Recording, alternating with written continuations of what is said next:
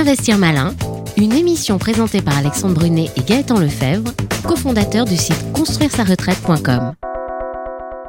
Bonjour à toutes et à tous, investisseurs malins, voici l'heure de votre rendez-vous mensuel consacré aux investissements sous toutes leurs formes. Alors une fois n'est pas coutume, nous adressons aujourd'hui aux professionnels de l'immobilier et en particulier les promoteurs et bailleurs. Écoutez bien. Alors cela dit, ce dont nous allons parler intéressera nécessairement tout investisseur privé également. Alors, vous avez déjà réalisé des programmes, des investissements immobiliers ou vous apprêtez à le faire. Et vous savez que, bien entendu, la première étape est de trouver un terrain qui corresponde aux besoins de vos clients ou de vos futurs locataires si vous êtes un investisseur privé.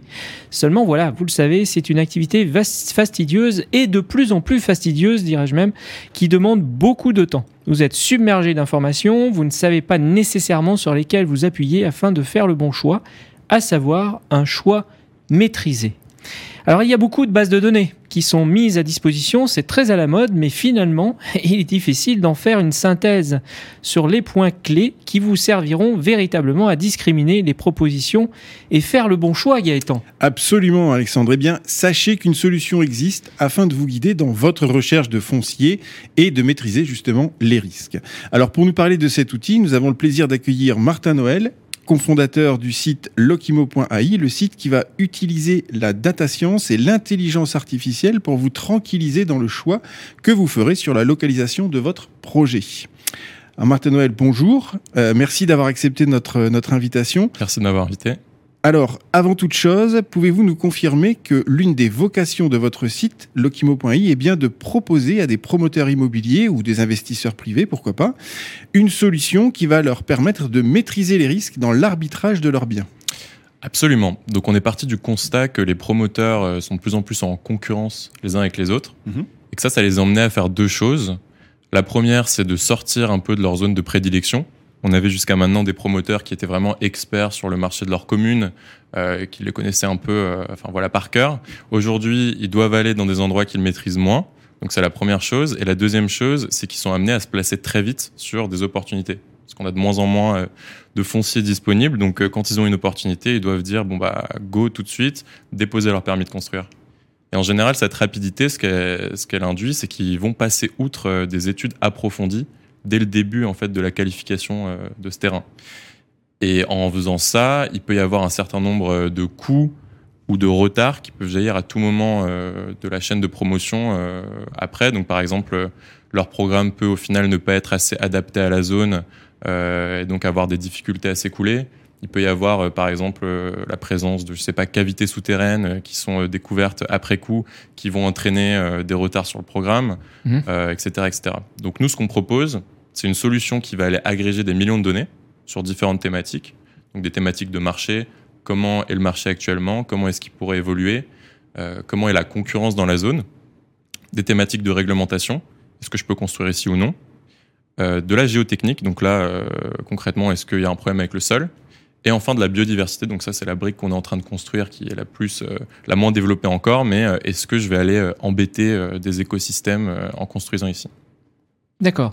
Parce que effectivement, euh, toute erreur se paye cher dans ce cas-là. Donc c'est mm. tout l'intérêt de, votre euh, application et de votre démarche de tranquilliser finalement le promoteur par rapport à son investissement, à la fois sur une photo du présent euh, par rapport au sous-sol et puis par rapport à la situation démographique ou autre, mais aussi prévoir l'avenir. Et c'est là que l'on vous attend, Martin Noël, notamment en vous disant finalement la promesse est alléchante, très clairement, mais sans trahir de secret, comment ça marche? Comme disait l'autre, il s'agit d'une vraie proposition qui s'appuie finalement sur des données et des calculs euh, réels, mais comment vous parvenez à synthétiser tout ça? Alors il y a deux choses. Donc il y a l'aspect euh, prospective euh, que vous venez de mentionner, qui, représente un gros challenge, mais il y a aussi l'aspect comprendre l'actuel qui au final représente aussi un gros challenge. Et les deux sont intimement liés dans notre solution. Donc déjà comment ça marche, je vais essayer de vulgariser un peu euh, la technologie qu'on a, qu'on a développée. Euh, tout repose d'abord sur ce qu'on appelle un agrégateur. Donc en fait c'est un programme qui va tourner en continu et qui est chargé d'aller euh, agréger de la donnée, d'aller chercher en fait, mettre à jour, préanalyser de la donnée de différentes sources. Une fois qu'il va y avoir, on pourra revenir sur les sources après évidemment, une fois qu'on va avoir toute cette donnée qui est encore brute, qui a été agrégée, on a un deuxième volet qui est là la brique plus euh, intelligence artificielle ou data science. On va aller analyser donc toute cette donnée-là euh, pour en tirer un certain nombre d'indices euh, qui peuvent être plus parlants que la donnée brute en elle-même, des indices de temps de vente, des indices de tension, des calculs, voilà. Et enfin, on a une interface qui là va permettre à l'opérateur de pouvoir consulter toutes les données qu'on agrège et qu'on produit, mais aussi de pouvoir les croiser, jouer un peu avec, exporter des rapports en carte blanche, etc. etc. pour l'aspect prédictif, donc déjà évidemment, on n'a pas pour prétention d'avoir inventé l'algorithme qui prédit l'avenir et qui est exact, c'est vraiment à prendre en tant que tel, c'est-à-dire comme un extrapolateur de tendance en fait. Euh, nous, ce qu'on va dire, c'est on va analyser euh, des centaines de données, des centaines de, milliers de données. On va entraîner des algorithmes à trouver les corrélations entre l'évolution de ces données-là et euh, l'évolution des prix, en se basant sur les données passées. Donc, il va y avoir des données comme par exemple comment évolue la population, comment évoluent les constructions, comment évolue la démographie, l'offre, le marché, etc., etc.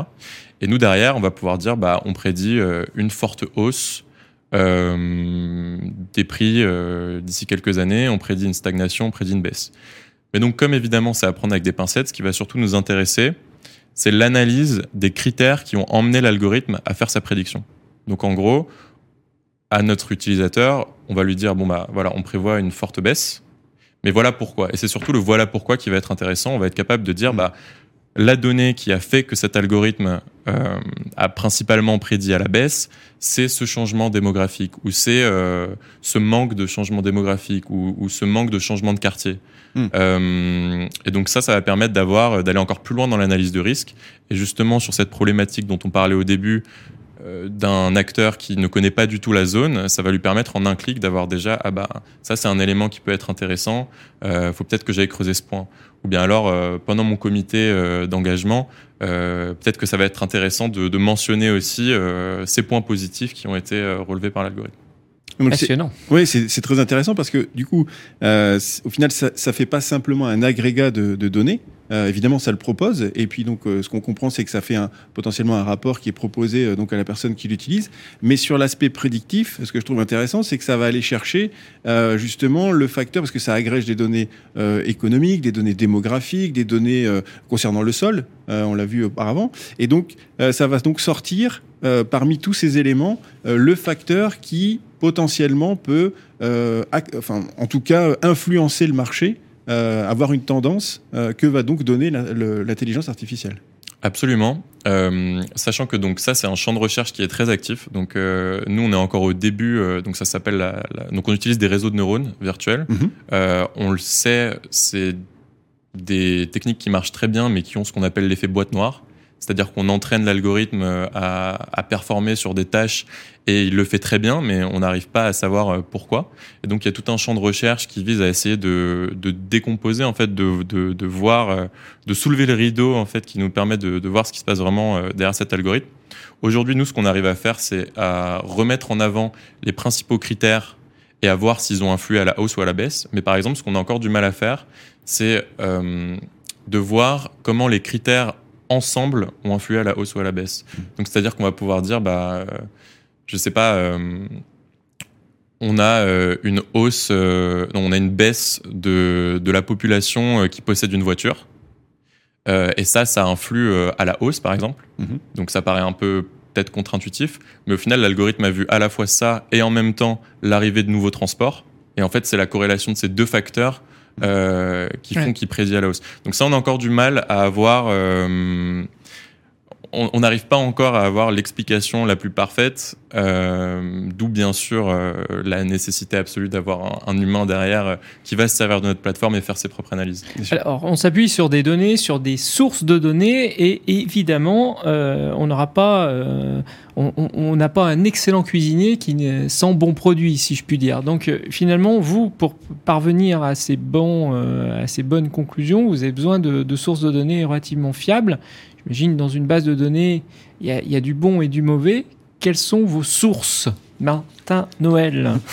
Alors, euh, on les sépare en deux grandes catégories. Il y a les sources qu'on va appeler conventionnelles, euh, qui vont être issues. euh, Enfin, en fait, c'est des sources de données qui sont faites pour qu'on puisse les utiliser. Donc, ça peut INSEE venir, euh, voilà, l'INSEE par exemple, Mhm. différents ministères.